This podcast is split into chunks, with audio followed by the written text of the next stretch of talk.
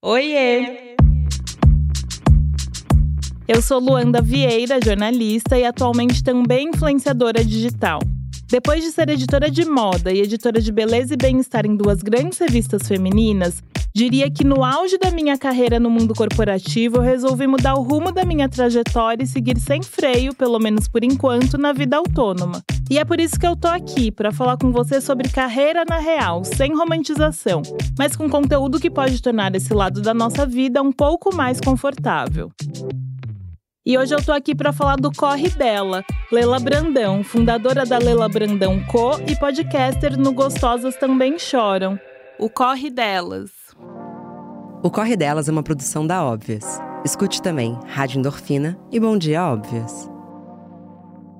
Nem acredito que você tá aqui hoje, sério. Nem eu acredito. Tô muito feliz com esse convite, Eu Lu. também, muito obrigada. E vamos falar do que eu mais amo no mundo carreira. Sou capricorniana. Então, então, a gente já se encontra aí, né? É muito doido, porque quase todo mundo que senta aqui, eu diria que 98%, você eu já sabia, mas em algum momento da conversa vira e fala: não, porque eu sou capricorniana e tal.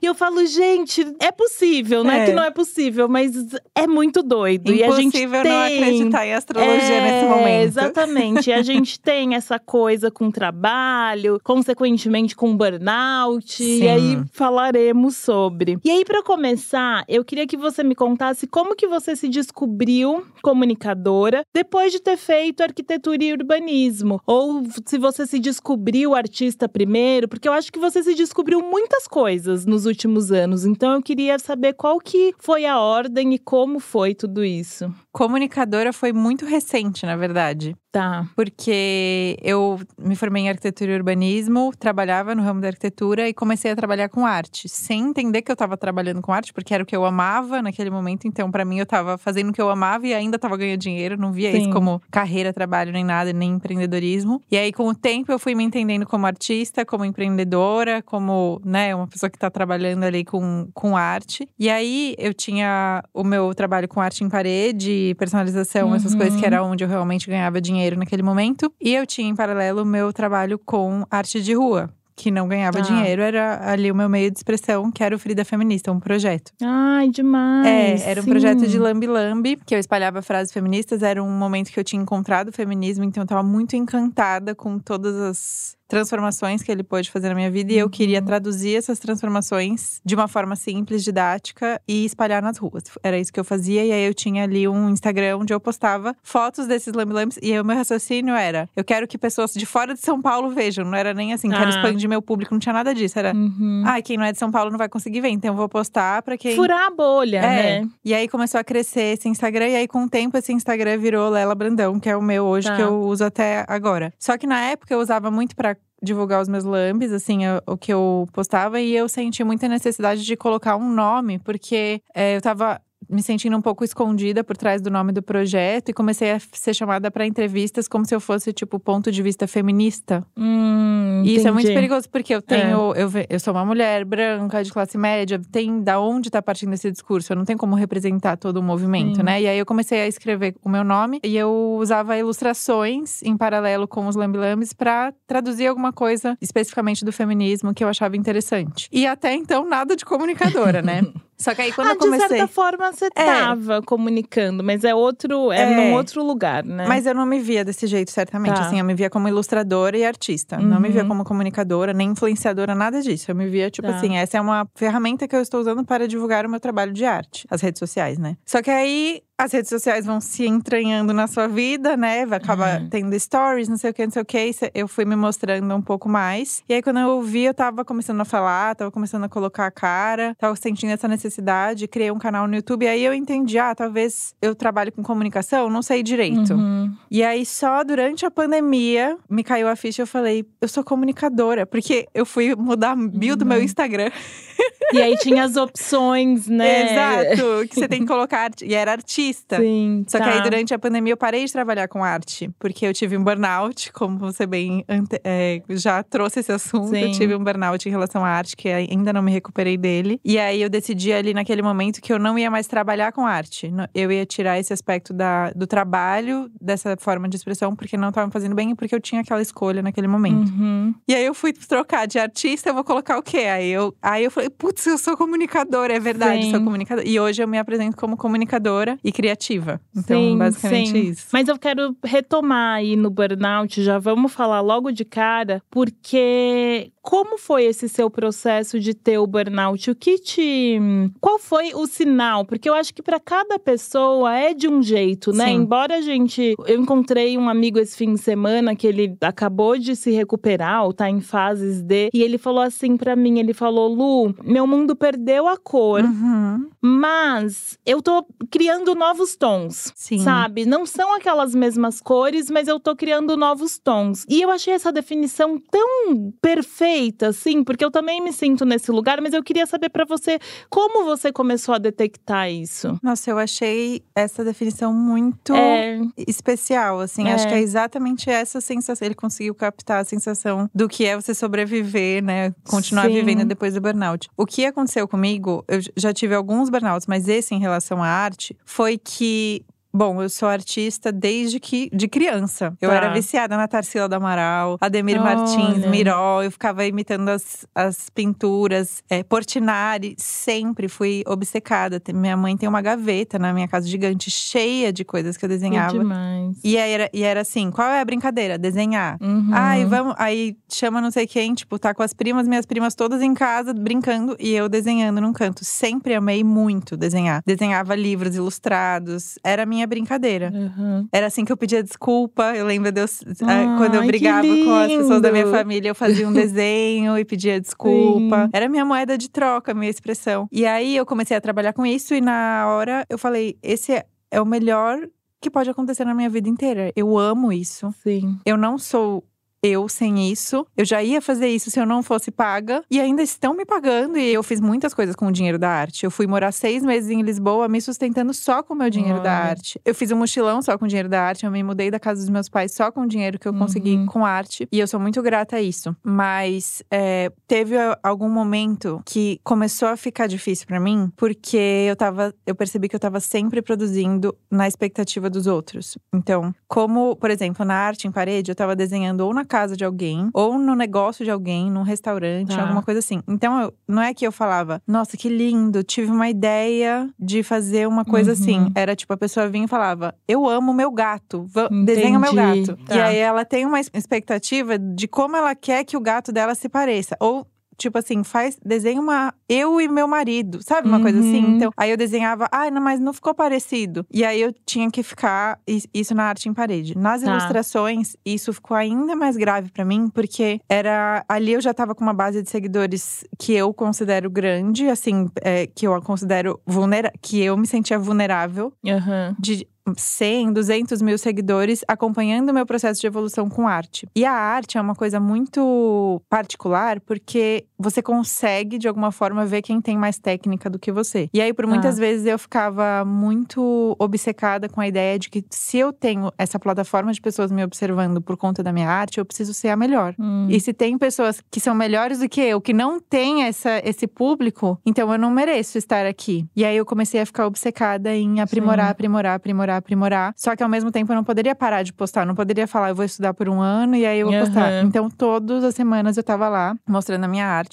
É, com essa insegurança de tem artistas melhores do que eu, vendo que eu tenho mais plataforma do que eles. E com a insegurança de as pessoas estão assistindo meu processo e eu odeio tudo que eu produzi uma semana atrás. Nossa senhora. Começou Sim. a dar um nó na minha cabeça. E aí eu postava uma arte e aí eu já ficava assim: "Ah, teve menos de mil likes. Essa arte não tá tão boa. Ou eu posto a arte, ai meu Deus, eu errei a proporção de um olho. Uhum. Sabe uma coisa assim? Sim. E aí Não era mais prazeroso, né, esse processo. não era mais prazeroso. E eu não. Como eu dava tudo de mim ali, e assim, eu tinha uma meta de produzir pelo menos uma ilustração por semana, além dos meus trabalhos. Uma ilustração, assim, pro Hum. meu Instagram, com alguma frase ou alguma mensagem que eu queria transmitir. Então, todo o tempo que eu tinha disponível para arte, porque naquele momento eu, já, eu ainda estava atuando como comunicadora e com a minha marca de roupas. Então, todo Tá. o tempo que eu tinha disponível para arte era voltado para trabalho. E aí, eu, quando eu tava cansada, meu, meu cérebro não fazia tipo, nossa, vamos desenhar. Sim. Porque perdeu, já era trabalho. Perdeu isso. E aí eu falei, não, eu não, não consigo mais. Eu tô empurrando de um jeito que eu não, não tô mais conseguindo, sabe? Tipo, a Sim. barreira tá muito forte, eu não tô conseguindo empurrar. E aí é isso, eu parei de desenhar. Já faz dois anos isso que eu não voltei a desenhar. Tá. Eu, eu desenho em projetos específicos, assim, mas não é uma coisa do tipo, eu me debruço sobre um processo criativo. Não, eu Uhum. resolvo problemas com Tá. a minha arte. Tipo, ah, precisa desenhar uma camiseta. Eu vou lá e eu desenho. Uhum. Mas eu achei muito legal a definição que você trouxe, porque é isso. Eu não consigo mais sentir o prazer que eu sentia com arte. Sim. Mas hoje eu tenho outros prazeres criativos que talvez eu não teria achado o caminho se eu não tivesse travado com a arte. Então, o meu podcast é um Tá. deles. Os desenhos das roupas são também uma, Uhum. uma expressão criativa. Eu também tenho outras coisas que eu, eu até posto assim, gente, eu estou fazendo isso, isso. Eu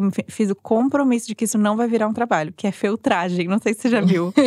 Que é uns bichinhos de Aham, feltro. E aí eu postei no meu stories e falei, gente, eu estou fazendo isso. Não me perguntem como faz, eu não vou fazer conteúdo sobre Sim, isso. é pura e simplesmente por distração. É, exatamente. né? Mas eu acho que acho que o nosso perfil ele é muito parecido e eu acho que é o perigo de se entregar em tudo para tudo que a gente faz e ter essa questão do perfeccionismo Uhum. também que é muito presente e ao mesmo tempo amar aquilo, porque quando você começou a falar sobre ganhar dinheiro com uma coisa que você não vivia sem, eu me vi completamente nesse Uhum. lugar, porque assim, desde pequena eu não me imaginava fazendo outra coisa sem ser jornalista, sem entrevistar pessoas, sem fazer isso que eu faço. E aí a entrega é tão grande quando a gente ama, que eu acho que o perigo é esse, né? É cair no esgotamento de fato, porque vem a comparação, vem a questão do perfeccionismo, vem a síndrome da impostora muito forte, né? E eu ia falar do seu podcast depois, mas eu vou trazer ele agora, porque a minha primeira pergunta fala justamente sobre o primeiro episódio ter sido sobre perfeccionismo. E eu queria saber por que que esse era o primeiro episódio. Eu precisava tirar. Como é que chama essa expressão? O elefante da sala? Sim, tirar o elefante da sala. Porque total. naquele momento eu criei o podcast pra me salvar. né? Tá. não- eu não sei se a gente vai entrar nesse assunto depois, mas eu já vou puxar ele. Pode porque puxar. um outro burnout que eu sofri, parece que eu só sofro burnout, né? Mas, Mas- é que a gente já tocou nessa ferida. Mas você sabe que eu entendi que quando você falou, ah, tô no processo de me curar ainda, esse ano eu entendi que não é uma visão pessimista, mas que talvez não tenha cura. É. A minha analista, o que ela me fala e me ajuda muito é tipo assim: é, você, você tá vendo a jaca que você já pisou. Sabe? Você sabe o que te coloca nesse lugar de novo. Você sabe quais são as sensações do seu Sim. corpo. Você vai pisar nessa jaca de novo? Ela falou: óbvio que às vezes você pisa, porque às vezes a gente pisa mesmo. Mas hoje, como a gente sabe, tá um pouco mais controlado. Mas é muito difícil ainda assim. Com certeza. Não, e outra coisa muito importante, que eu até falei sobre isso no episódio Bloqueio Criativo. Hum, que eu falo tá. bastante sobre esse burnout que eu, do meu podcast, né? Que você vai observando e tentando criar ferramentas e ficar atenta a sinais de quando você estiver nesse lugar de novo, como você vai se tirar. Uhum. E reconhecer quando você tá indo pisar. Sim. E aí você já se preparar ou conseguir fugir, que é, É. o ideal, É, né? é. E foi isso que aconteceu, que aí eu já consegui recuperar com a minha produção de conteúdo no ano passado. Quem trabalhou com conteúdo, acho que você pode falar Sim. disso também, durante a pandemia, foi muito difícil. Foi. Foi muito difícil porque todos os olhares estavam voltados para as redes sociais e quem estava à frente das redes sociais foi extremamente Exato. abordado. E o que é, É. um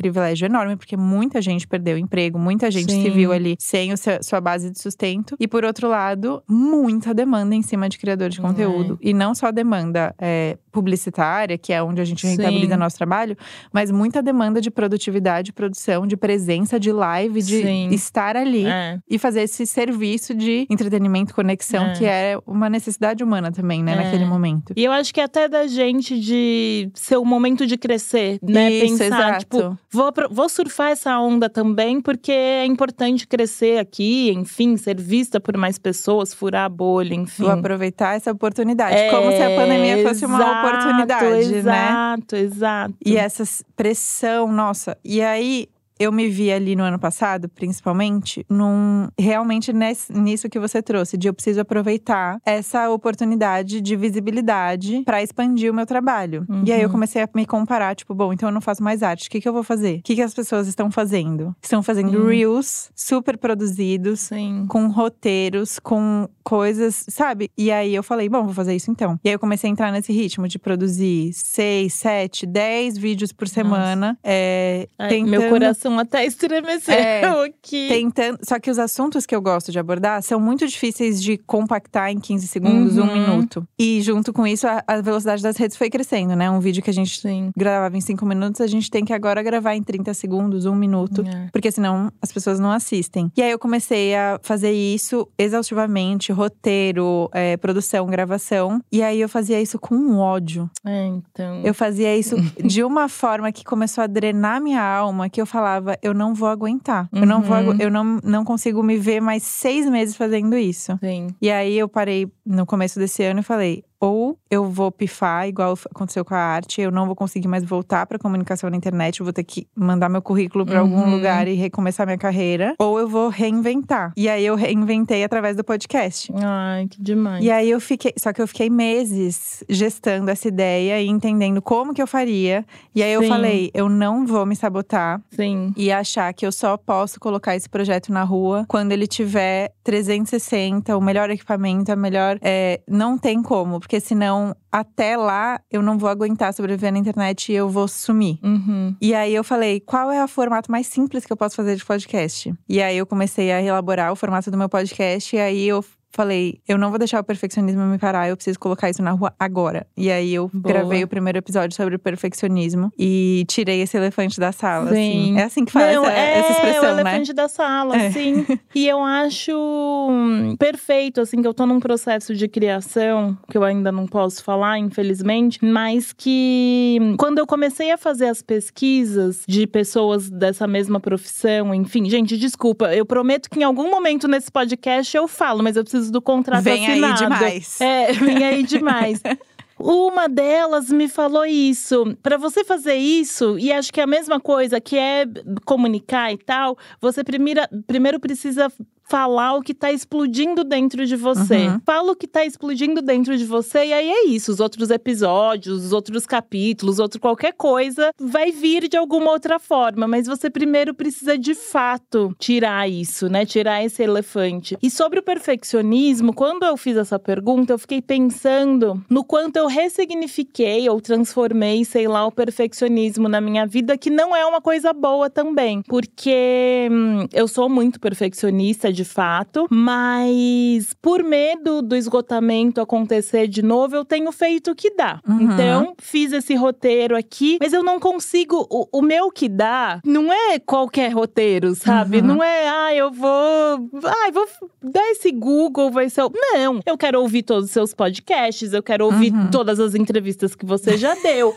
Eu quero fazer a lição de casa uhum. direito, mas é isso. Sei lá, se você deu cinco entrevistas revistas, vou ver duas. Uhum. Eu sigo sendo perfeccionista, entende? Eu transformei, mas ainda me faz mal, porque eu sempre venho pra cá toda semana achando que tá faltando alguma coisa. Uhum. Então, é muito doido lidar com o perfeccionismo e o esgotamento, porque às vezes eu sinto que é um negócio que não tem fim. É. Não tem fim. É um negócio que, se você não resolver dentro de você, não vai ter fim. Exato. Não e, vai ter fim. Nossa, hoje até eu fui embora da, terapia, minha analista falou: Ah, então tá. Tipo, ela meio que falou: ah, então tá. É assim que você quer? Então tá. então tá. E aí é esse então tá que incomoda, porque Sim. você fala: Não, não é então porque tá. Porque você percebe que também faz parte de uma escolha, né? Exato, exato. Eu tô escolhendo. É, e que às vezes, com certeza, tem pressões externas, tem coisas que a gente precisa elaborar que não necessariamente estão dentro da gente, mas é você ter a maturidade de entender que isso não vai mudar mudar. As pressões Sim. externas não vão mudar. O que tem a capacidade de mudar é como você reage a isso e como você vai lidar com isso no seu trabalho de uma forma que não deixe o seu trabalho ser um, um fardo para você. Exatamente. E te impeça, às vezes, também de. É o que eu falo bastante no episódio, né? De tipo, às vezes tem uma ideia no campo das ideias, e aí você, seu trabalho como criativa é trazer ela pro mundo Uhum. real. Então, na sua cabeça, uma entrevista existe no mundo real, e aí você, através das perguntas da pesquisa e tal, você vai puxando ela pro mundo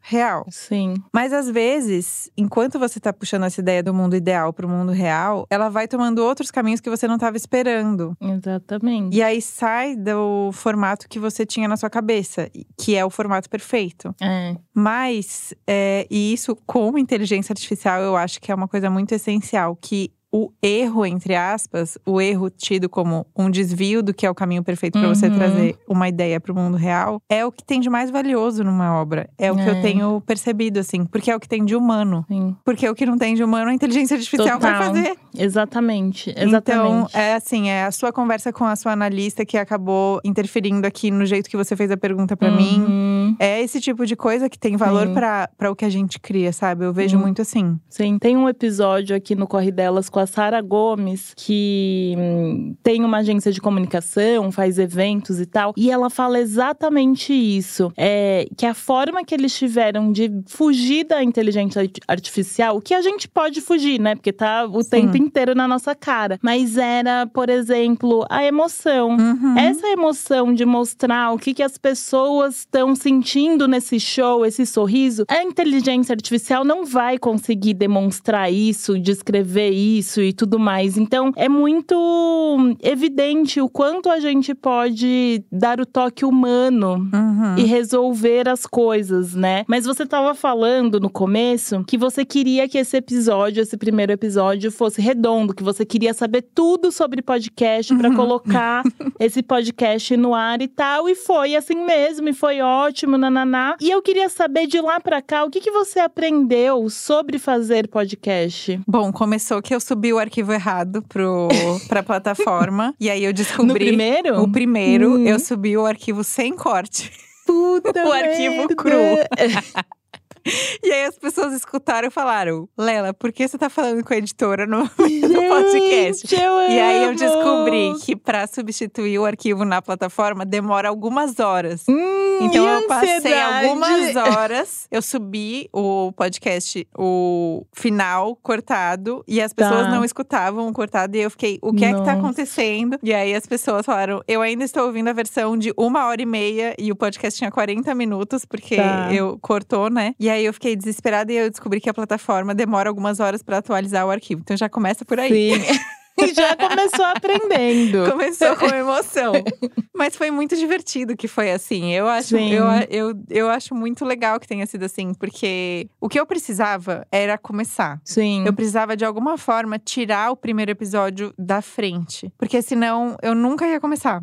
Sim. Enquanto a gente tem. É a mesma coisa da página em branco, né? É, Enquanto a gente total. fica com medo, a gente ganha um caderno novo. Você fica com medo de rabiscar a primeira página, porque é a primeira É. página. Mas aí depois da primeira página, segunda, terceira, quarta, acaba sendo, sabe, mais ou Sim. menos, digamos assim, né? A mesma coisa. Tem páginas que dão mais pressão do que as outras. Mas é, eu sabia que eu precisava tirar da frente. E o que eu aprendi desse primeiro, primeiro essa parada do arquivo. Sim, e, e eu acho engraçado, porque quando a gente é, eu acho que a gente aprende muito com erro. Porque quando a gente erra, eu tenho certeza que você nunca mais vai fazer isso, a não ser que você Nunca. esteja, sei lá, dormindo e subiu o arquivo, sabe? Não, e eu nunca ia aprender. Ninguém nunca ia chegar pra mim e Exato. falar, Lela, se você subiu o episódio errado, vai demorar algumas horas pra substituir se eu não Exato. tivesse subido errado. Mas eu aprendi também é, qual é a melhor forma que eu lido com roteiro, que eu não gosto de trabalhar com roteiro fechado, eu gosto de trabalhar com pequenos itens. Também não gosto de, de sentar e falar que já aconteceu em alguns episódios. Tá. Fica uma Quero maluquice. entender isso, peraí.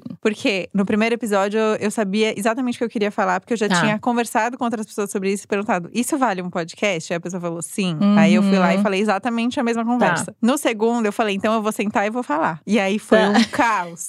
aí foi pra um livro, aí voltou. Sim. Era sobre intuição. Aí voltou, aí eu abri uma história e nunca fechava. Aí eu falei: não, assim é muito caótico. E aí eu peguei e fiz um roteiro escrito pra gravar um outro episódio. E ficou horrível. Porque ficou meio robotizado ali. Eu fiquei me sentindo aprisionada. Sim. Porque eu não. A graça do meu podcast, que eu acho, é os de- são os devaneios, são as histórias que eu Sim. lembro no meio, os exemplos malucos que às vezes aparecem na minha cabeça e com o roteiro fechado eu não consigo. Sim. E aí eu reduzi, e aí agora eu faço por tópicos. Então é Boa. assim, história da tal, que aí te lembra Aham. isso, e aí você dá esse exemplo. E então eu faço uma estrutura que é literalmente assim, tópicos, 10 tópicos, e aí acabou. Sim. Então eu já aprendi isso também. Nossa, aprendi muito. Aprendi é, é, a reação do público, a lidar com a reação do público. Ah, porque é difícil também, É. né? Porque a gente coloca ali uma ideia nossa, Sim. um ponto de vista nosso Uhum. e tem que estar aberto a Sim. ouvir outros pontos de vista, né? Porque, amiga, você que tem podcast, você vai me entender muito. É uma experiência completamente diferente, não é? É Do que a muito. produção de rede social. É muito. E É eu muito sinto diferente. que eles estão ali. Quem ouve podcast quer muito ouvir podcast, sabe? Ele não Muito. tá ali vendo o feed para Não é por negócio.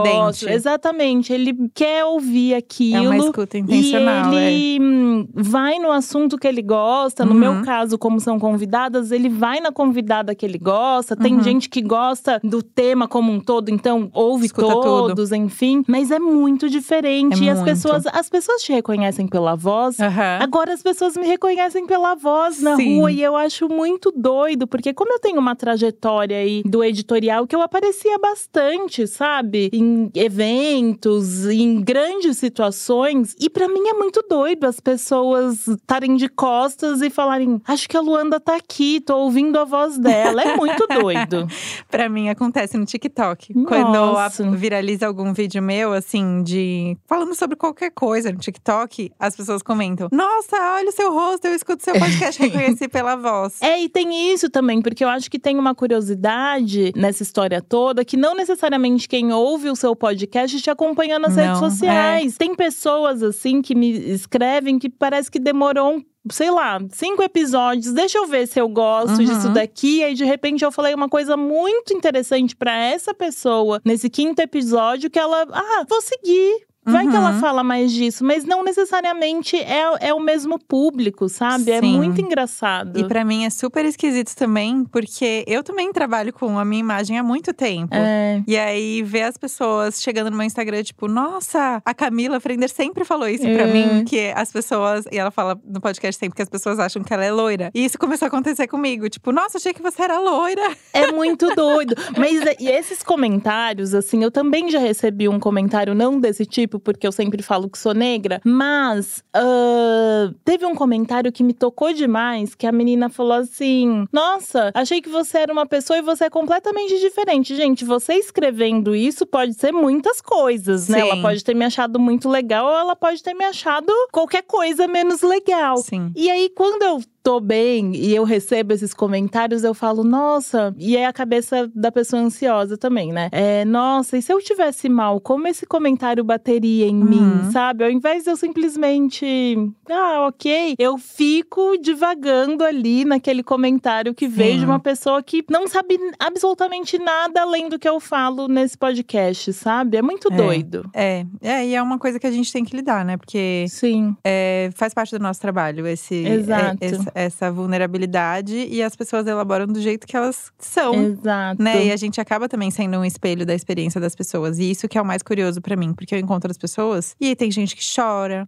tem gente que me Olha. abraça sem falar uma palavra, tem gente que não gosta de mim, tem, tem de tudo. E aí é, é um trabalho, assim, psicológico de, tipo, separar e entender que você não é o que as pessoas estão idealizando, porque a gente não tem como Sim. viver à altura dessas expectativas. Porque no podcast, é, eu, eu particularmente sou muito vulnerável e eu sei que você também. Uhum. Mas é, tipo, se eu falo alguma coisa que eu, que eu não gosto, é só eu falar, Calu, corta, que é minha editora. Aham, exatamente. E, é- e eu tô apresentando, querendo ou não, não, não tem como você não apresentar um recorte do que você é. É um É, recorte, não é, é. é? é você, é você. Mas também É. não é você. Exato. E aí não tem como você viver sobre a expectativa e a sombra da sua melhor parte que as pessoas se conectaram. Sim. E também, que é um espelho também, né? Mas aí agora eu já tô entrando num Não, campo isso é psicanalítico. muito bom, porque eu perguntei pra Urias uma coisa assim: quem é você no palco e quem é você Uhum. fora do palco? Ela falou, amiga, eu sou a mesma pessoa. O que acontece é que quem tá me assistindo se conecta conecta com alguma parte Uhum. dela que eu tenho em mim.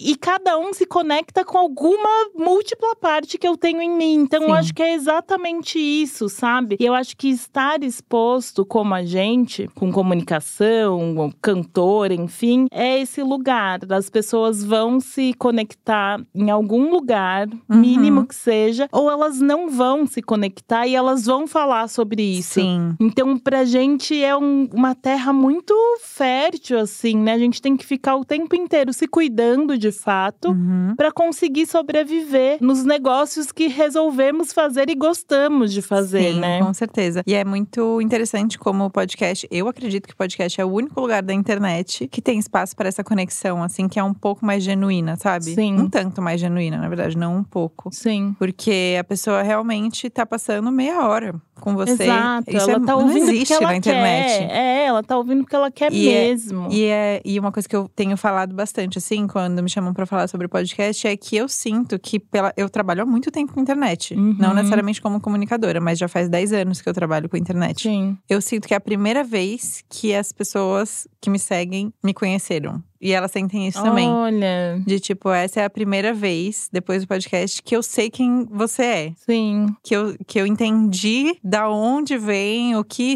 do que se trata que você pensa. E Hum. realmente se conectaram em um nível de realmente entender e se sentirem mais próximas do que eu sou. Porque em um minuto é muito difícil de você É. fazer essa conexão. É. Muito é. difícil. Você consegue mostrar ali minimamente o que você pensa, mas não dá pra aprofundar. Porque é isso. E o pensamento não é linear também, né? Eu acho que o podcast, ele Uhum. permite que você, no meio, meio que terapia até, no meio da fala, você pense, putz, ah não, é por ali, sabe? Exato. Mudar de ideia. E isso é muito legal. Eu queria saber se você pensa em mudar o formato do seu podcast um dia. Não.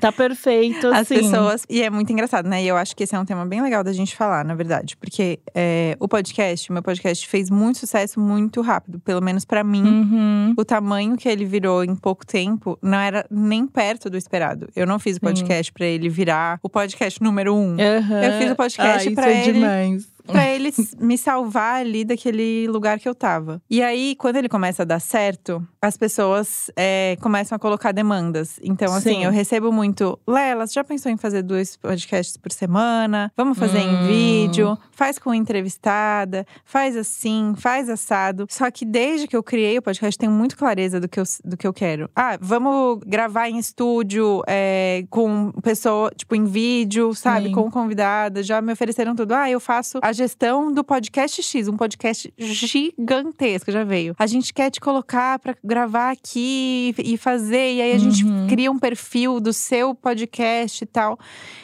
E aí tem que ter muito pé no chão nesse momento, porque eu sei o que o podcast pode virar. Sim. Porque as pessoas vieram, essas portas se abriram pra mim. Aham. De tipo, tanto de sugestões da- do meu público, que eu sei que eles querem. Eu sei que elas querem mais de um episódio. Elas Ah. falam, quero um episódio por dia. Gente, quem tem, É. quem tem tanto assunto? Eu não tenho, Não é nem não assunto, como. mas você tem outras coisas também, Exato. né? Mas é, elas querem um episódio por dia, ou pelo menos duas vezes por semana. Querem em vídeo, querem isso. Aí abre essa porta de uma produção super é, incrível, que com certeza sairia um podcast maravilhoso. Eu tenho certeza Sim. disso. Mas eu sei. Pra que que eu criei esse podcast? Que é Uhum. pra eu ter prazer em produzir conteúdo. E eu sei que pra eu ter prazer em produzir meu conteúdo, precisa ser no meu quarto. Precisa Uhum. ser tomando meu café com o meu cachorro. Precisa ser sentar e fazer o meu ritual de me comunicar. Precisa ser na hora que eu posso. E se eu Tá. começar, é, por exemplo, se eu, eu, eu admiro muito quem faz podcast, por exemplo, com convidada, porque é uma energia que você precisa ter de É. pensar na convidada, de estudar a convidada, de agendar com a convidada, bater a agenda. Sim, e não tá bem no dia que você vai receber Tá a bem. convidada. Que não é simples, não é É. simples. Hoje É. em dia, se eu não tô bem, eu não gravo. Sim, Você não tem essa opção. não. Então eu admiro muito, admiro muito porque eu sei que exige muita força de vontade, e é muito mais complexo do que parece pra quem tá escutando. Sim, total. Então, eu já tive essa consciência antes que eu sabia que se eu precisasse ter essa energia pra esse projeto, ele ia virar uma coisa que eu não quero pra mim, que pode funcionar pra outros podcasts, e eu tenho certeza que ele seria muito maior, Aham. muito infinitamente maior se eu topasse essas demandas. Mas se eu não fosse fiel ao que eu preciso para esse projeto, Sim. ele não seria o que ele é. Então ele ia mudar, Uhum. né, o que ele é. Se eu fizesse dois podcasts por semana, eu ia ter que achar outros assuntos que não são os que realmente eu abordo no Uhum. podcast e talvez ele mudasse a caracterização. Se tivesse convidado, ele ia mudar o formato e não necessariamente Sim. as pessoas que gostam do podcast se sentiriam tão conectados porque o formato muda. Se Sim. tivesse uma produção super megalomaníaca, talvez eu não estivesse bem pra gravar em um dia e eu não tenho como desenvolver a minha linha de raciocínio se eu não tô bem. Então, eu tive que ser muito fiel, pé no chão e eu digo corajosa de dizer não pra algumas Sim. coisas, porque eu sei que alguns caminhos que se abriram não vão se abrir mais. Depois de eu falar não. Então, às vezes eles até vão, porque eu sempre falo sobre isso também. Acho que tem muito sobre autoconhecimento, essa Uhum. sua fala, de saber o que você quer de fato. Mas eu acho muito lindo você, ainda que pensando que talvez não tenha essas oportunidades, ainda assim você diz não. Porque é você Sim. prezando no que você quer, na sua saúde e tal. Mas esses projetos, eles podem ser outros projetos, né? Eles Uhum. não precisam necessariamente ser esse podcast que tá te dando tanto prazer. Sim. Pode ser outra coisa, né? E eu acho que quando tem verdade, como tem tudo que você faz, as pessoas vão entendendo isso, Uhum. sabe? Eu acho que pode vir outra oportunidade, assim. É é que eu É. acredito muito nisso, sabe? De- Amiga, acho que tem muito a ver também com o que você falou da jaca. Sim. Quem já pisou na jaca do burnout, quando encontra prazer em produzir algo criativo, eu me tornei a pessoa mais protetora do mundo. Sim. Não pise no meu podcast, ele, Aham. ele não vai, É. tipo, não vou deixar isso acontecer com ele. Sim. Porque eu sei o quanto é raro você encontrar um trabalho criativo que você tenha prazer, que ele dê certo, que as pessoas entendam ele e que eventualmente ele se torne lucrativo. Mas não é pra isso que eu fiz o podcast, mas agora ele virou isso. Sim. Então, eu, eu fico muito com o instinto protetor, assim, com o meu podcast, de entender as sugestões, mas também é, entender que essas sugestões podem ser um pouco invasivas se eu não souber colocar os limites, porque pode tirar isso de mim, que me custou Total. muito pra criar, sabe? Total.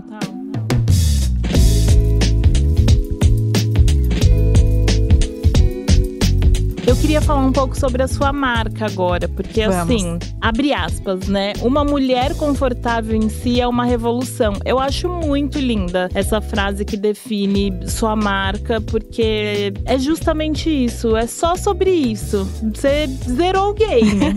zerou o game. Então eu queria que você falasse sobre o quanto essa marca é a mudança que você gostaria de ver no mundo e como foi esse processo de criação. O processo de criação veio do porquê eu queria mudar o mundo. Basicamente, Tá. tá, conectada a, a pergunta. Porque, bom, você escutou minhas entrevistas, provavelmente você sabe que eu passei por distúrbios alimentares, como Sim. a grande maioria das mulheres que nos escutam também, quando eu era mais nova. E naquele momento, eu tinha 13 anos, que eu a considero muito nova. Mas hoje, depois de algumas pesquisas, eu percebi que não é tão nova assim. Que tem pessoas que têm com 10, Nossa, que com 9 já começam a, a, a desenvolver esses, esses percepção excessiva do corpo, quando na verdade é o Uhum. momento de você ser criança, né? Exato. Muito cruel isso. É. Mas naquele momento eu tive distúrbios alimentares e eu usava muitas minhas roupas pra competir comigo mesma. Isso durou anos de desde bulimia, anorexia, desmorfia corporal, inúmeras coisas. Eu tenho sequelas no meu estômago até hoje, inclusive essa semana eu Hum. tenho gastro Pra voltar Ah. de uma endoscopia, porque eu desenvolvi inúmeros, inúmeras questões no meu estômago que aparentemente são irreversíveis, porque já faz 15 anos que isso Hum. aconteceu. E eu usava muitas roupas pra competir comigo mesma. Naquele momento eu não tinha apoio psicológico, minha comunidade, assim, minha Uhum. família, meus amigos. Não era uma coisa que a gente falava muito, não tinha redes Sim, sociais. Exato. Tinha Tumblr, que o Tumblr era extremamente tóxico nessa É. questão de emagrecimento. E tinha o padrão, né? Que a sociedade tinha o colocava. padrão. Eu acho As que revistas. Em casa mesmo, não dá nem pra cobrar assim, porque ninguém tinha esse conhecimento. Não era um assunto. Não era o assunto. Tipo, Não. o ideal era você ser magra e pronto. Era É. entrar nas roupas. e Imagina, os best-sellers eram livros de dieta. Exatamente. De efeito sanfona, de porque Exatamente. mulheres francesas não engordam. Eu, eu lia É. tudo isso com 13 anos. Nossa. E aí, com o tempo, eu fui elaborando essa questão, né? Teve um momento ali que eu tive que, eu mesma, com 15 anos, decidir ou eu vou morrer ou eu vou Uhum. me curar. Porque eu tava emagrecendo, emagrecendo, uma hora que a pessoa emagrece, some, né? Sim. Aí eu decidi que eu ia me curar com as ferramentas que eu tinha. E eu não tinha nenhuma ferramenta. E aí eu descobri que as minhas roupas poderiam ser uma ferramenta. Mas tudo isso muito inconscientemente, indo nas lojas e não comprando roupas que me deixavam com uma sensação de aprisionada. Tá. Depois de muito tempo de elaboração, eu entendi que essas roupas eram as roupas confortáveis, as roupas adaptáveis e as que garantiam mobilidade, que são os três pilares da minha marca hoje, Uhum. que é conforto, adaptabilidade e mobilidade. Mas aí, quando eu comecei o meu trabalho como comunicadora, as pessoas começaram a ver o jeito que eu me vestia, que foi uma coisa que eu construí durante 10 anos depois da minha elaboração dessa questão dos distúrbios alimentares, e perguntavam: da onde são suas roupas? Porque a gente vê que Ah. você se veste de forma confortável, mas não é pijama, não é moletom Uhum. velho. Ah, Da onde você compra? E só que o trabalho que eu fazia era entrar numa marca e procurar uma peça que acidentalmente Tá. era confortável. Então era muito incômodo pra mim divulgar. Uhum. Porque eu sabia que eu falasse, se eu falasse, ah, eu comprei na marca X, a pessoa ia tentar comprar na marca Sim. X achando que ia conseguir. E não é o caso. E aí eu fiquei com isso na cabeça até que eu comecei. é, juntou duas coisas. Primeiro, eu comecei a trabalhar com uma loja online, só que era uma loja de arte, porque eu ainda estava trabalhando com arte. Então eu vendia prints, adesivos e tal. E o Vitor, que hoje é meu marido e sócio, Uhum. ele trabalhava com estamparia junto com o nosso amigo, o Ah. Lucas. E aí eles me convenceram a fazer uma camiseta. Eu não queria, porque eu achava que não era artístico o suficiente pra mim. Mas eles falaram: não, vamos fazer uma arte e tal, a gente faz camiseta. Aí toda vez que eu lançava as minhas artes e uma camiseta, esgotava a camiseta e as artes ficavam paradas. Olha. Esgotava a camiseta. Isso aconteceu umas cinco, seis vezes. Aí veio a pandemia. Eu e o Vitor, a gente tinha uma viagem que foi cancelada. A gente ganhou o dinheiro de volta da Uhum. viagem. E eu encerrei a loja porque a gente não queria ficar indo pro correio. Aí a gente se viu com tempo e dinheiro Sim. e uma ideia. E aí eu falei, é a hora da gente abrir a nossa marca. Olha. E aí a gente pegou esse dinheiro da viagem, eu e o Vitor, a gente investiu na marca, na primeira coleção, e a gente lançou. E aí a ideia é que todas as roupas, eu queria criar um lugar onde todas as roupas, qualquer mulher que comprasse roupas ia ter a garantia de que a roupa foi pensada para respeitar o corpo dela, levando em conta a mobilidade, adaptabilidade e conforto. Então, conforto é, você sabe, tipo assim, não preciso nem Uhum. explicar, todo mundo sabe a É, diferença de uma roupa sim. confortável para uma desconfortável. Adaptabilidade é aonde entra o que, eu, o que eu entendo como a cura através da roupa, que é roupas que não permitem que você perceba as mudanças do seu corpo. Tá. Então elas se adaptam ao seu corpo. Uhum. Então é um elástico que você coloca na modelagem, é um Sim. tipo de tecido, é um, um ajuste, coisas pequenas que a indústria não olha, mas Sim. que eu olho.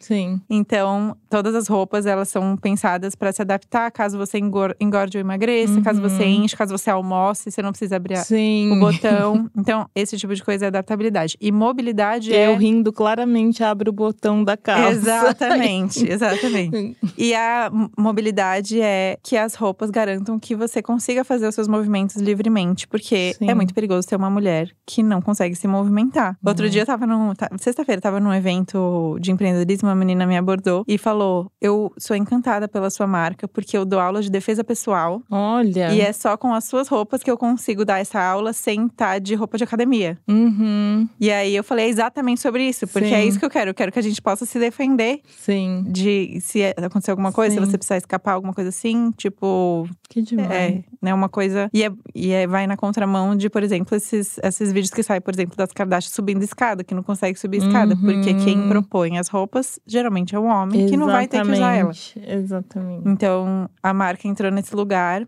E é por isso que eu falo que uma mulher confortável em ser uma revolução. Porque Sim. eu, pessoalmente, na minha vida, revolucionei tudo através das roupas confortáveis. Ai, demais. Essa semana eu fiz um vídeo é, sobre a coleção da Chanel, enfim, que eu amei, nananá, por N motivos, assim. Principalmente porque na moda agora internacional a gente tá tendo uma dança das cadeiras e só homens estão sendo contratados e a Uhum. Chanel ainda tem uma mulher. E aí, a Virginia, a diretora criativa, ela fez um vestido com bolso, tipo lateral. Eu vi. E eu achei tão engraçado que quando eu postei o vídeo, teve uma seguidora que comentou assim: Ai, a, a Lela teve que correr pra Virginia andar. E aí eu falei: Meu, eu pensei na Lela quando eu vi o vestido, sabe? Porque é isso, um vestido com bolso, gente. Por favor, o que, que custa, sim, né? Sim, É exatamente. muito isso. Sua marca, assim, enfim. amiga, muito obrigada. Como que você acha que a moda, acho que a gente já tá falando meio que isso, mas como que a moda pode interferir na forma que a gente vê o nosso corpo? Nossa, 100%. É. 100%. Porque a moda é o- um dos únicos produtos que, se você não se colocar como esse produto tem que me servir, Se você não. Isso não é natural. Você tem que desconstruir isso e é. colocar isso como condição. Você tem que servir o produto, especialmente a, a moda feminina. É a única indústria que Sim. espera que o cliente se adapte. É, É uma loucura isso. Se você pensar em qualquer outro tipo de indústria, te oferecer um produto que te machuca, você processa. Exatamente. Você abre um processo no Procon, você chama o Celso Russomano. Total. Mas a gente não, a gente bota um É. sapato que corta o nosso pé. Mas estamos lá. E Ai, tá vou tudo aguentar aqui. Valeu a É, pena. É. A gente bota uma calça que deixa marcas permanentes no nosso corpo Hum, é. e é o nosso corpo que tá errado, a gente que deveria emagrecer. É. Então eu acho que a moda é uma das únicas indústrias, principalmente porque tem um contato com o nosso corpo diário. Sim. Então a gente tem essa relação, tipo, contato com a pele mesmo. Sim. Não é uma tecnologia que você pega que, que já é difícil, né? Você lidar com tecnologia que você tá não tá grudada no seu corpo, mas você sente que tá Total. grudada em você. As roupas estão grudadas em você. Então eu fico muito consciente do que, que vai ficar grudado em mim no resto do dia. Uhum. Especialmente porque eu tenho fibromialgia também, que é uma Ah, condição aí que já é outra questão. é outra questão, que é uma condição que dá muita dor no corpo Sim. por inúmeras questões. Então, eu já tenho dor no corpo. É. Meu corpo já dói. Não eu já preciso estou de com mais dor nesse uma. momento. É, não preciso de Porque- mais uma. É, por que, que eu vou escolher um produto que eu vou pagar Uhum. pra me machucar mais do que o meu corpo já está me machucando? Não faz Sim. o menor sentido. Sim. Mas você sabe que quando eu falo sobre diversidade e inclusão nas equipes, eu tô falando justamente sobre isso, sabe? Tipo, deve ser muito raro ter alguém numa equipe de moda que tem fibro- fibromialgia Uhum. e pode falar sobre isso. Raro ter essa pessoa, não, mas que ela fale. Uhum. Né, que ela tenha espaço pra falar, ai gente, e se a gente fizesse essa modelagem assim, assim, assado? Porque pra pessoas como eu, seria demais. E existem Uhum. milhares, né, Sim. pessoas. Então, quando eu falo de diversidade e inclusão nas equipes, eu não tô falando só sobre raça, eu tô falando sobre vivência mesmo. Porque é muito importante no resultado final desse produto, sabe? É muito doido. E aí, cada vez que alguém me traz um novo ponto, eu falo, é isso,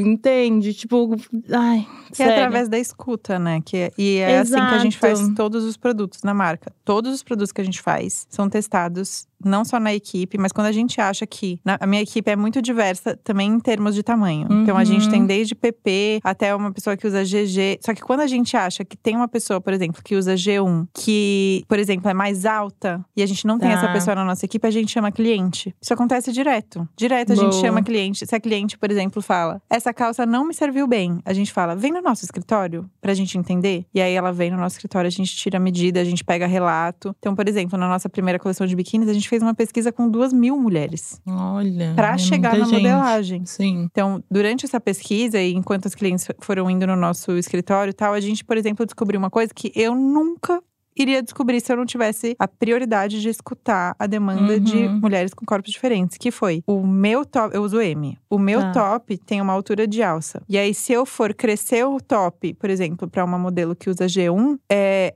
o meu raciocínio é, bom, preciso aumentar a alça. Não é Hum. esse o raciocínio. O raciocínio é você precisa diminuir a alça, porque precisa de mais sustentação e a malha do biquíni vai Nossa. ceder. E se proporcionalmente aumentar a alça, ela não vai ter a sustentação que Uhum, precisa. Eu total. nunca ia É. descobrir isso. Nunca. É. Se eu não tivesse a escuta como prioridade no processo Sim. de, de desenvolver as modelagens. Sim. E a gente nunca tem a oportunidade de falar. E aí, agora eu falando como consumidora, né, de N outras marcas, a gente nunca tem a oportunidade de falar. É dado Sim. pra gente, né? Ó, É isso que tem pra usar e, pôr- e pronto. E se não servir, problema, o problema seu. é seu, o problema é seu. Você sabe que recentemente, eu acho que eu falei isso no episódio com a Jana até. Recentemente eu me vi, porque eu tenho distúrbio de imagem também, porque eu era bailarina, enfim, cruel. Ah, e recentemente eu fui fazer um trabalho com uma marca e a, a roupa não me serviu. E assim, era o meu número, eu uso, é o número que eu uso e tal. Ah, não, mas aqui esse é o tamanho.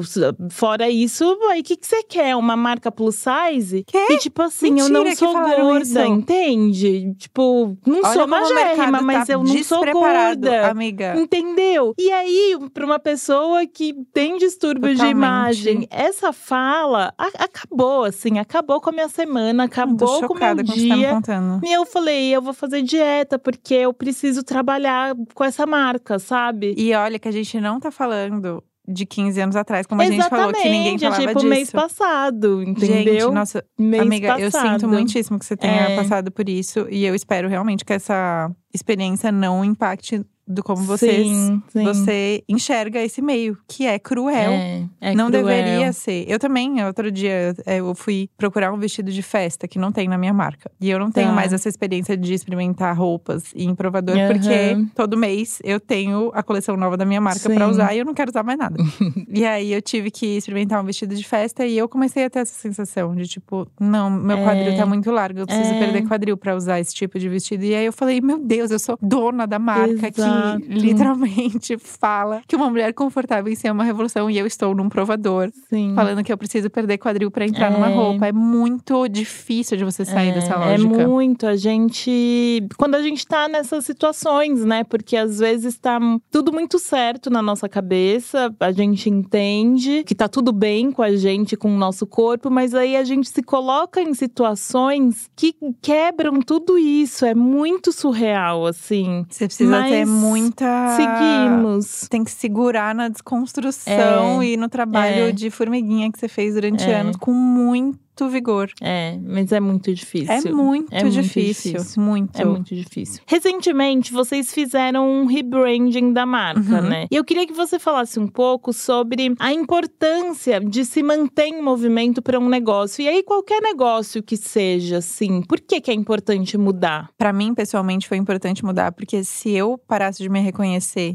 que era o que estava acontecendo Tá. com o que estava sendo criado na marca, eu não ia criar tão bem. Tá. Então, eu sei que tem gente que tem essa capacidade de criar a partir de coisas que não se identifica, mas eu já entendi que eu não tenho. Sim. E aí, é, como a marca é muito ligada a mim e ao meu estilo, porque eu também que crio, né, as Aham. peças, na grande maioria, né, eu também tenho uma equipe de desenvolvimento, mas a ideia geralmente parte de mim. É, ia ser muito difícil de eu criar coisas que se ligassem ao meu estilo atual, pensando numa identidade de marca que eu criei há três anos atrás. Sim. E aí isso é engraçado, né? Porque o produto é o produto, mas o rebranding, ele não, não é só o rebranding de produto, ele é o rebranding geral. Tem Então, identidade visual, tudo, né? E a marca nasceu na pandemia, né? Era um outro contexto, a gente se comunicava de outro jeito, a gente precisava gritar muito por atenção. A gente Tá. também nasceu como uma, uma marca super colorida.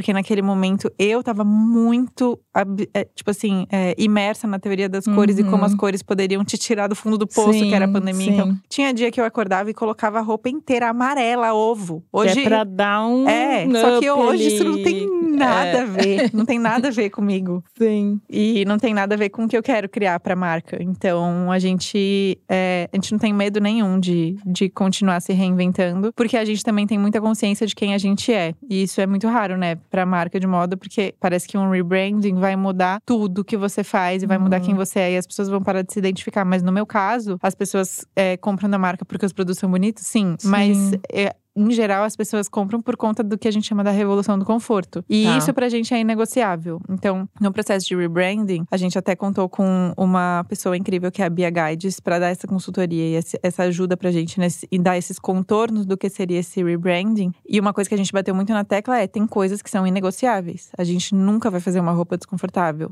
A gente nunca vai Uhum. parar de falar de conforto, a gente nunca vai parar de trazer conteúdo sobre por que o conforto é revolucionário para as mulheres. Isso é Sim. o nosso essencial. Todo o resto pode mudar. Uhum. A paleta de cores, a loja, o jeito que a gente se comunica, o estilo dos produtos, tudo isso é, pode mudar. O que não muda é a nossa conexão com as nossas clientes e com a nossa comunidade, que é a partir- feita a partir das nossas ideias. Então a nossa ideia Sim. não muda, nosso Sim. propósito não muda. E aí isso foi muito importante, porque é muito mais gostoso você criar em um lugar que você se identifica, que você acha bonito. Eu tenho ascendente em Libra. Uhum. mim, tipo assim, as coisas estarem esteticamente Sim. bonitas é uma delícia. Então, quando, a gente mexe com moda, com arte, com né, Uhum. post para redes sociais, tudo É. isso, quando, tem, quando você se identifica com a linguagem, flui muito É, a melhor. estética ali faz toda a diferença. Eu quero falar um pouco sobre saúde mental, não que a gente não tenha falado, mas eu dedico um bloco pra falar sobre isso. E eu queria falar sobre felicidade basal, que é um dos temas do seu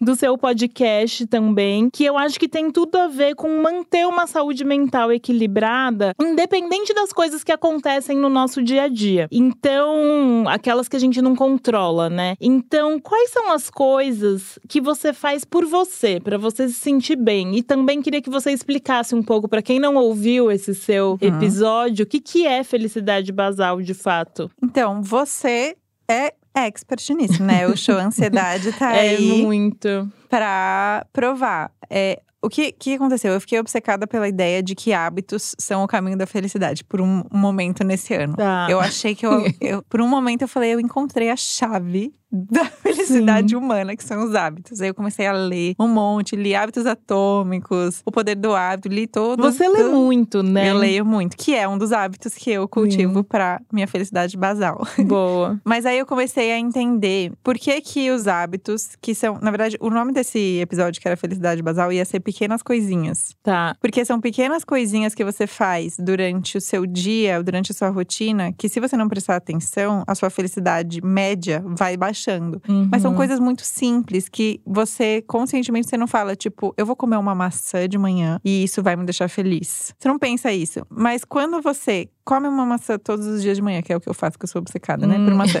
come uma maçã todos os dias de manhã e toda semana você se programa pra comprar flores, se flores te deixam feliz, e você se programa pra fazer três Uhum. vezes exercício. Se você vai juntando essas pequenas coisinhas, elas te dão uma base de uma felicidade média, que talvez seja um pouco mais alta do que se você não fizesse isso.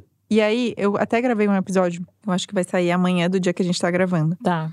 sobre os altos e baixos, sobre tristeza e felicidade. E às vezes eu acho que os hábitos que a gente cultiva, não em momentos de muito pico de felicidade e não em momentos de muito fundo do poço, eles te dão um caminho pra voltar. Porque, por exemplo, quando você tá num momento de muita felicidade, a gente tem a, tem a impressão de que aquilo é o normal. E isso é muito perigoso. Porque quando Uhum. você tá num- na crista da onda, não tem pra onde você subir, só tem pra onde você descer. E aí, se você colocar tudo em comparação com a crista da onda, você sempre vai estar triste em relação ao seu Uhum. momento mais feliz. E a tristeza é a mesma coisa. A tristeza é um, uma- um estado passageiro, mas que vai chegar. Quando você estiver na crista Sim. da onda, você tem que lembrar que você já esteve no fundo do poço e provavelmente você vai voltar em É, breve. é. E, na- e depois você vai voltar pra crista da onda.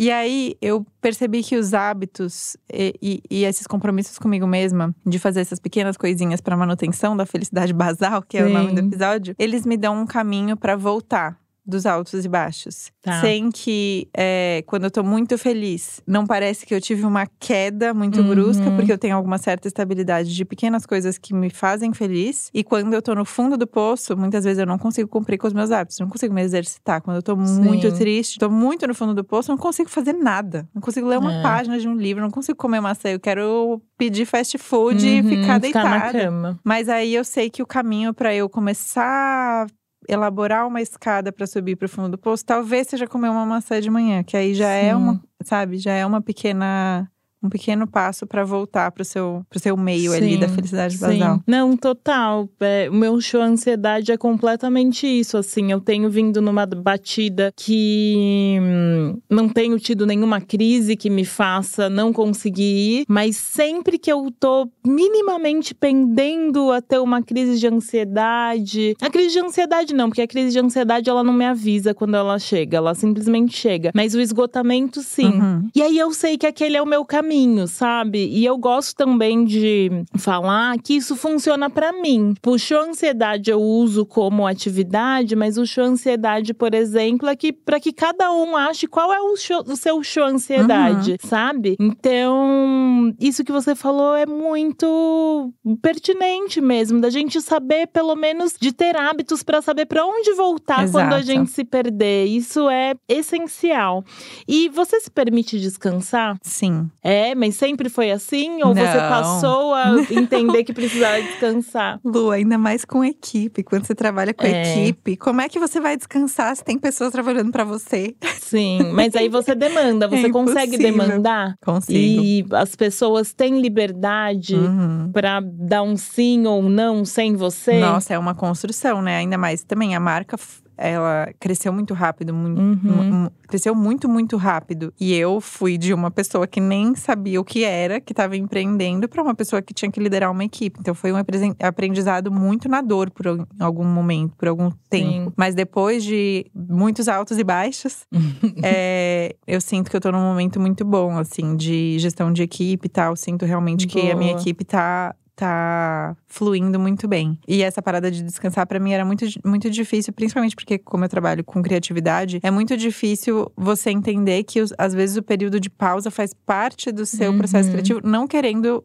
falar que o descanso é para você ser mais produtiva, uhum. porque eu uhum. acho isso péssimo. É. Mas que às vezes, por exemplo, para eu gravar o podcast, eu preciso elaborar um mini roteiro, como eu tava te dizendo antes da gente começar, que não é um roteiro fechado, mas tipo uma linha de raciocínio. Depois que eu elaborei essa linha de raciocínio, se eu começar a gravar, eu fico muito presa a ela. E aí o podcast não fica tão bom. Então eu preciso, eu já sei que eu preciso fazer alguma coisa automática, tá. que é ou lavar louça, caminhar, uhum. arrumar a casa, alguma coisa que não exige uma força criativa. E aí depois eu volto e e gravo podcast. Só que essa parte automática precisa acontecer no meu horário de trabalho. E aí Sim. eu ficava me sentindo muito culpada de tipo, meu Deus, tô lavando a louça, devia estar trabalhando. Mas faz parte faz do meu processo. Parte, é. Mas fora desse dessa atmosfera criativa, desde o começo da pandemia eu faço o sábado offline, que é foi Olha. que eu fiz pela primeira vez morrendo de medo, achando que ia acontecer uma catástrofe caso eu estivesse offline. E o mundo continuou. O mundo continuou, ninguém percebeu.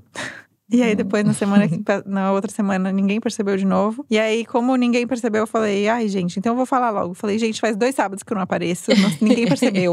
então agora todo sábado eu vou desaparecer. E aí eu fico offline. Tipo assim, isso quando não tem algum evento, alguma uhum. coisa assim, que aí é óbvio que eu negocio, né? Tipo, negocio comigo mesmo, assim, Sim. tipo, ah, tá bom, tem um evento Sim. legal, então vamos e vamos mostrar no Stories. Mas em geral, eu fico sábado offline, é meu dia de descanso. Nossa, perfeito. Recentemente, acho que essa semana, não, semana passada passada. Eu hum, olhei na minha agenda e eu não tinha nada. O nada que eu digo é assim, não tinha podcast para gravar, eu não tinha texto para entregar naquele dia, eu não tinha não tinha nenhuma obrigação ali. Uhum. E aí eu tava exausta. Só que se eu olhasse no dia seguinte, nos próximos dias, eu tinha um monte de coisa para fazer. Tipo, tinha roteiro do podcast para fazer, tinha textos para entregar pros frilas que eu faço. E aí eu tinha duas opções. Ou eu ia descansar porque eu tava exausta, ou eu ia adiantar essas demandas, porque eu sou muito a pessoa do, ah, vou adiantar eu faço aqui, muito isso. Porque aí semana que vem eu vou estar tá tranquila, mas eu acho que quanto mais eu adianto fico tranquila. Chega a semana que vem, eu vou pegando mais demandas e aí o burnout vem. E aí eu falei: não, eu você sabe, é a coisa da jaca. Eu falei: hoje eu vou descansar. Vou descansar. Eu vou pro meu show ansiedade, que para mim é inegociável, é essencial. Vou. Vou voltar e eu vou ficar deitada, deitada. Não vou fazer nada. E eu até postei, eu posto num lugar de muito cuidado, assim, porque eu sei que a minha rotina permite com que eu Sim. faça isso, né? E aí eu lembrei disso te ouvindo, porque no fim do dia eu tava com um texto inteiro na minha cabeça e eu não me forcei aquilo. Uhum. Mas eu acho que ter me colocado nesse estado de relaxar de fato e não fazer absolutamente nada, porque para mim o meu descanso é nada, nada. É ficar deitada de fato, eu não preciso assistir nada, não preciso ler nada, é ficar ali eu e meus pensamentos, que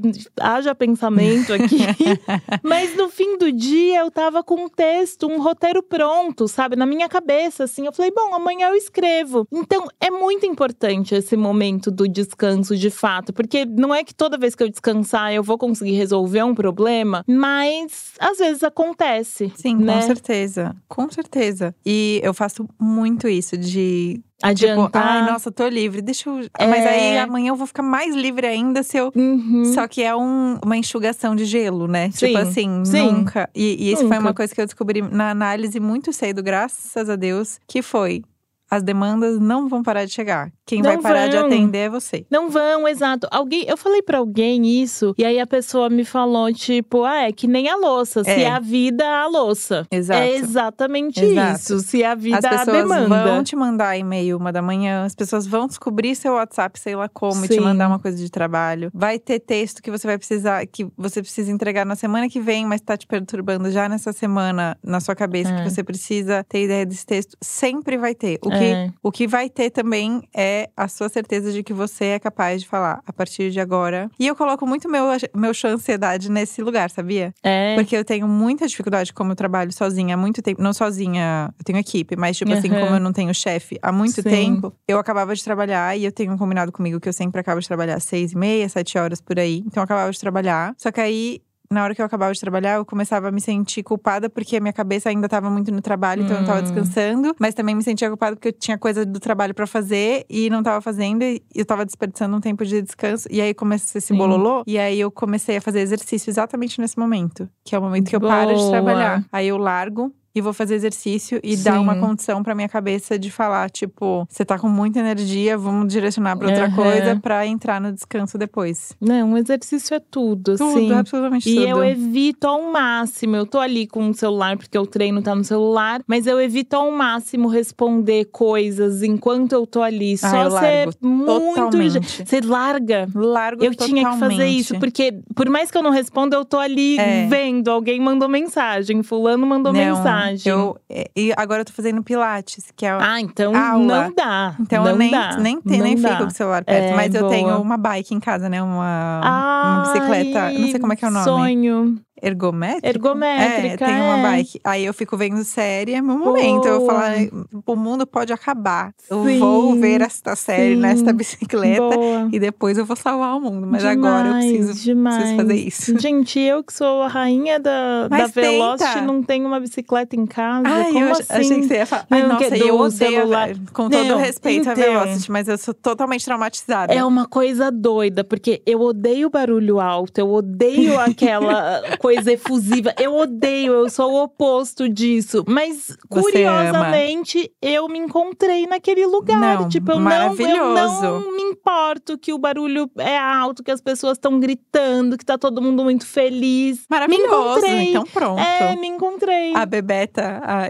é a Berta Salles, me chamou outro dia. Ela falou: super. Amiga, vamos na Velocity, posso contar com você? Eu falei: Amiga, Não. me- é, não leve. Ela já tinha me falado, me chamado antes, aí eu falei: Eu não vou conseguir porque eu tenho não sei o quê. Já consegui Tá. escapar com uma desculpa. Aí ela me chamou de novo. Aí eu falei: Amiga, não me odeie, mas é- é, podemos fazer outra coisa? Porque realmente, porque eu fui na Velocity uma vez, nem sei se era Velocity, era uma dessas. Sim. E aí eu dei tudo de mim, Lu, você não tem noção. É. Eu dei tudo de mim. Eu, eu, É um eu olha- o, e o perigo. professor ficava assim: vamos, Lela. E eu, vamos o quê? Eu, eu, eu não consigo Já ir não mais. tô, né? Aí eu saí e recebi o e-mail. Parabéns, você chegou em 26 de 26. Meu Deus, eu tô rindo porque eu entendo.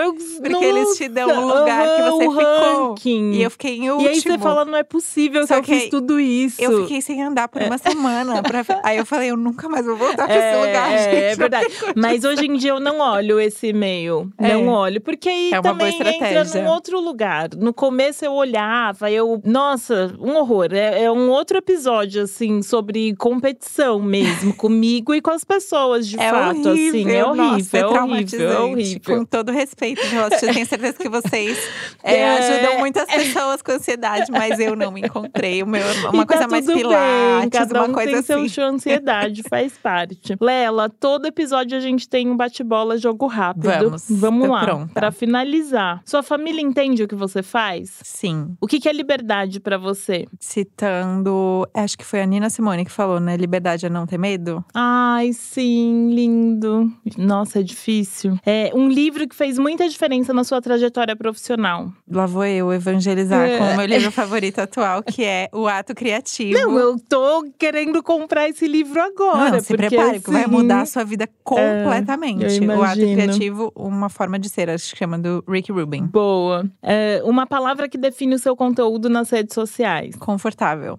Ai, lindo. Qual atriz te interpretaria num filme sobre a sua carreira? Eu acho que é a Manuela Araújo, porque todo mundo fala que eu sou igual a ela. Meu Deus! Já chegaram eu a me pedir autógrafo. percebido, agora é isso. Já me pediram autógrafo e aí eu falei, não, Não sou. sou E aí a pessoa, aham, A tá pessoa bom, duvida, é. né? Tipo, acha que você não quer fazer Exato, alarde ali exatamente. no aeroporto, sei lá. Lela, obrigada. Foi muito, muito, muito bom. É sempre transformador pra mim conversar com você. Ai, Luna, obrigada. idem, eu sou muito sua fã, eu adoro seu trabalho. É um prazer pra também. Mim estar aqui. Me chame sempre, estarei Sim, aqui. com certeza. E com certeza. parabéns pelo seu trabalho, é muito legal de te ver trabalhar. Você é Obrigada. muito interessada e curiosa. E é muito bom Obrigada, de, de obrigada. conversar com pessoas que têm essa escuta. Obrigada, fico feliz, muito feliz mesmo. Batalho por isso. Tipo, é um objetivo. Cumprido, então. A meta foi alcançada, você pode relaxar. Boa. Ai, difícil, mas vamos. Gente, para vocês que estão ouvindo a gente, obrigada por acompanhar. Continuem compartilhando e até o próximo.